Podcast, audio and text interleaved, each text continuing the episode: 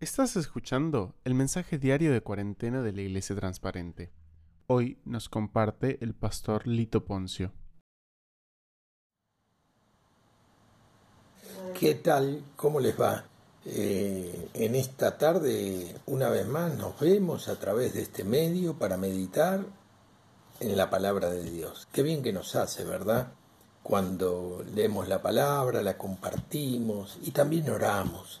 Eh, Dios está trabajando nuestras vidas constantemente y lo hace a través de estos medios, como la oración y la lectura.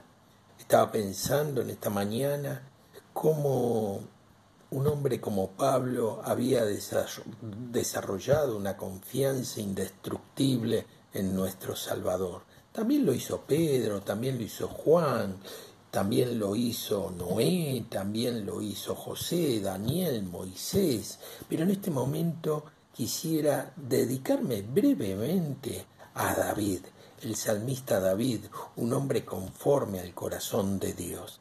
Leyendo el Salmo 3, recordaba las circunstancias en las cuales lo escribió. Saben ustedes que en ese momento lo estaba persiguiendo su hijo Absalón y lo seguía con un ejército muy poderoso, tal es así que en segunda Samuel, en el capítulo 15, versículo 12, en su segunda parte dice que la conspiración se hizo poderosa y aumentó el pueblo que seguía a Absalón. Absalón tenía un gran ejército y la intención era destruir a David. Pero David si bien estaba angustiado por esta eh, circunstancia que estaba viviendo, supo poner los ojos en el lugar propicio, supo poner los ojos en Dios. Y miren lo que dice, oh Señor, cuánto se han multiplicado mis adversarios, muchos se levantan contra mí, muchos dicen de mi alma, para él no hay salvación en Dios, mas tú, Señor, eres escudo en derredor mío, mi gloria y el que levanta mi cabeza. Fíjense la figura también, ¿no? Como vemos, en primer lugar, David reconoce a su enemigo y sabe que es grande. También reconoce a aquellos que se burlaban, las opiniones de ellos. Pero lo más importante son lo que las figuras que menciona sobre lo que es Dios para él.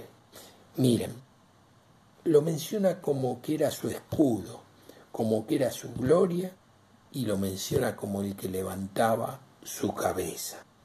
De hecho, David tenía una gran virtud que debemos imitar. Él siempre sabía recurrir a Dios, buscar su rostro, su presencia, lo vemos en los salmos confesar su pecado, lo vemos también aceptar la disciplina de Dios y de esta forma saneaba su alma. Y en las figuras del versículo 3 encontramos que para él Dios era su escudo, era su escudo que lo protegía en el tiempo de peligro. También vemos que era su gloria en tiempo de vergüenza. Y también vemos que era el que levantaba su cabeza cuando estaba desalentado, cuando estaba deprimido. Ese Dios también es el Dios nuestro, que puede hacer todas estas cosas en su vida y en mi vida. Ese Dios poderoso escucha nuestro clamor, como escuchó el clamor de David, solamente que pacientemente debemos esperar su respuesta y su respuesta siempre es para nuestra bendición. Eso es lo que experimentaba David después de su oración. Que el Señor les bendiga. Esperamos que ese mensaje haya sido de bendición para sus vidas. Para encontrar más mensajes como este, por favor dirígese al resto de los podcasts, así también como a nuestras páginas de Facebook, Instagram y YouTube buscándonos como Iglesia Transparente.